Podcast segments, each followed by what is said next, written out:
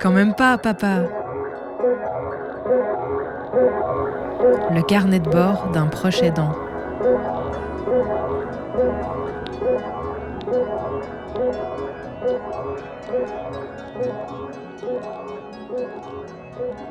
Avec la maladie qui avance et puis les besoins de plus en plus divers, nombreux, dont je prendrai le temps de parler au fil de l'épisode, on s'aperçoit qu'il est de plus en plus nécessaire de réorganiser sa vie, c'est-à-dire d'ajuster des choses, d'ajuster des fonctionnements, d'ajuster des quotidiens. Et c'est de ça dont je vais parler aujourd'hui.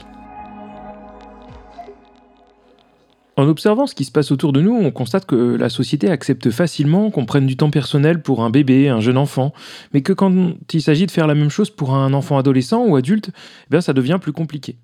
Par exemple, avec les besoins spécifiques de ma fille, on pourrait citer l'épilepsie ou alors euh, les besoins spécifiques d'échange, de ses besoins émotionnels et puis euh, de communication, il n'y a pas vraiment de garderie qui est possible, au sens où on l'entend pour des très jeunes enfants, parce qu'il faut solliciter des expertises pointues pour pouvoir l'entourer. Ça signifie, en conséquence, eh qu'il faut que je réussisse à faire entrer ma journée de travail euh, pendant qu'elle est prise en charge dans le centre et l'accueillir au quotidien.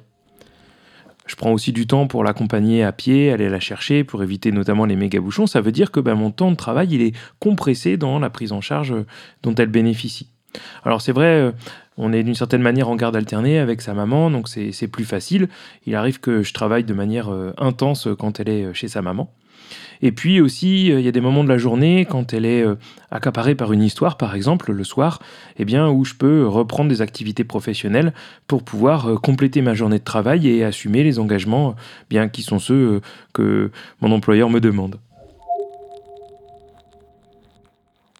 Cependant, avec l'évolution de sa maladie, le centre qui l'accueille devient de plus en plus en difficulté pour pouvoir lui proposer quelque chose d'adapté et donc on réfléchit à une réduction de temps de prise en charge.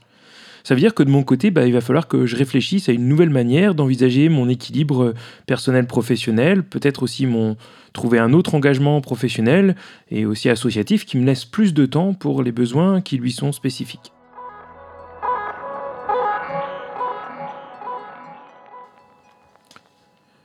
De manière concrète, pour donner quelques exemples, eh bien à la maison, euh, quand euh, arrive le soir, il s'agit euh, de préparer le repas, mais en même temps de prendre soin d'elle, de ses besoins spécifiques, du fait qu'elle ne soit pas en capacité de décider elle-même si elle doit aller aux toilettes, de décider des activités qu'elle veut mener, ou même de les enclencher pour les réaliser.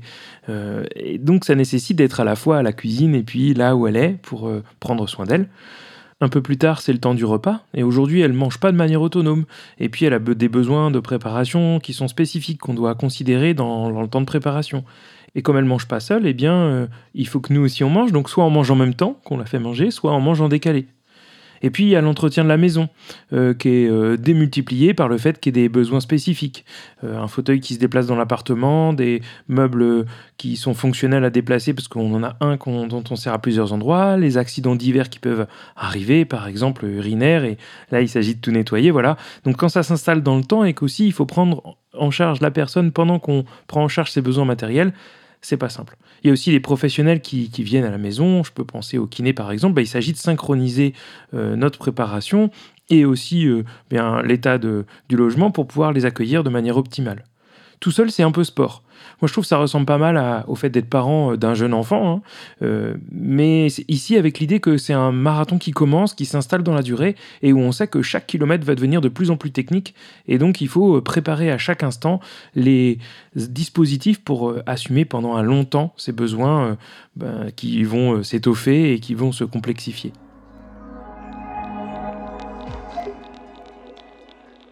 Et puis, on va se retrouver avec des besoins matériels spécifiques euh, qui vont euh, peut-être devenir un peu chers.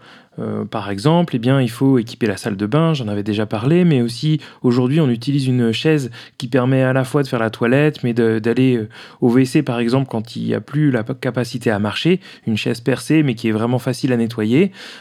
Bah, quand elle circule dans l'appartement, il faut s'assurer qu'il n'y ait pas de traces d'eau partout, et alors par exemple le parquet l'appartement qu'on loue, bah, on le protège avec un tapis plastifié pour être certain qu'il n'y ait pas de détérioration du matériel. Il y a aussi d'autres défis comme l'assurance du suivi de la bonne santé et donc par exemple il, est nécessaire de peser ma fille régulièrement mais, quand on ne peut pas tenir debout et comment est-ce qu'on fait pour se peser? Donc il, a fallu imaginer un dispositif avec un, un siège sur la balance. On aurait pu l'acheter ou le louer. On a choisi, enfin moi en tout cas j'ai choisi de fabriquer quelque chose euh, qui s'adapte. Ça prend du temps, ça nécessite de réfléchir. Alors voilà, soit on prend du temps pour trouver des solutions, ça prend du temps encore aussi dans euh, le, la journée qui se déroule et les semaines, soit on sollicite des aides financières, et dans ce cas-là, là aussi, ça prend du temps.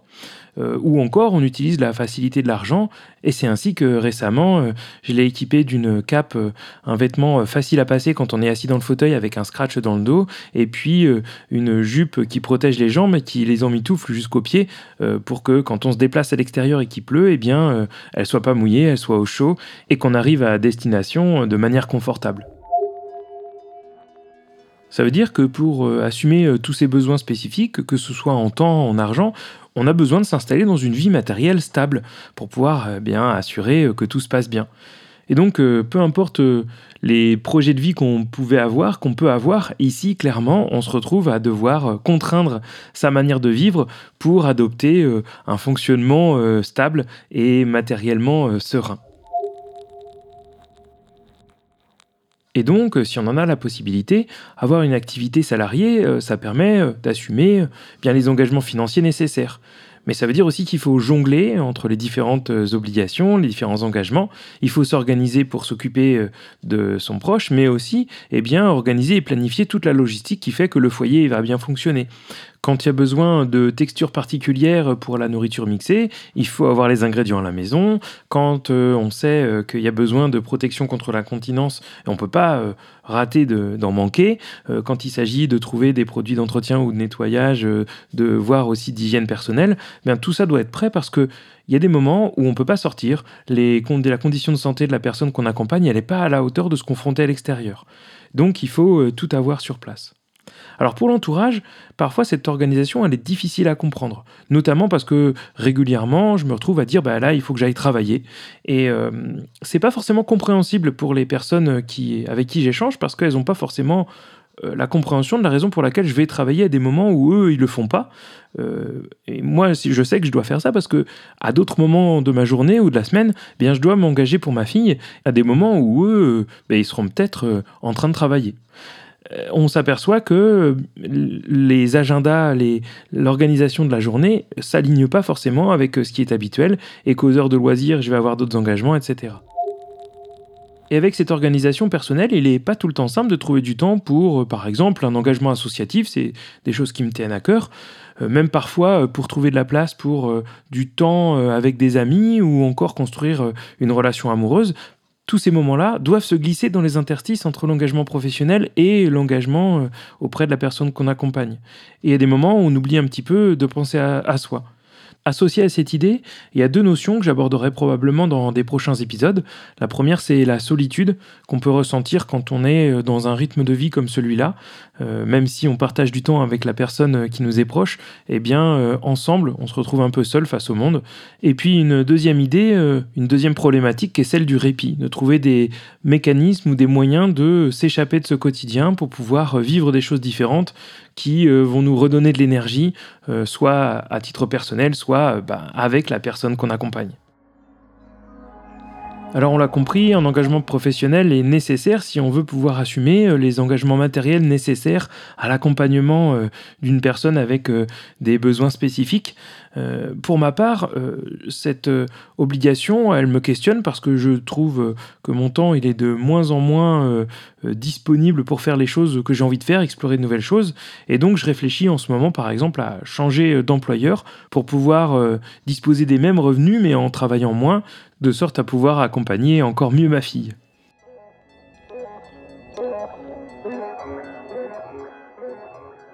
Voilà, c'est la fin de cet épisode de Quand même pas papa sur un sujet euh, qui me préoccupe pas mal en ce moment et sur lequel je réfléchis. On se retrouve dans deux semaines pour euh, aborder un nouveau sujet, celui de la médicalisation.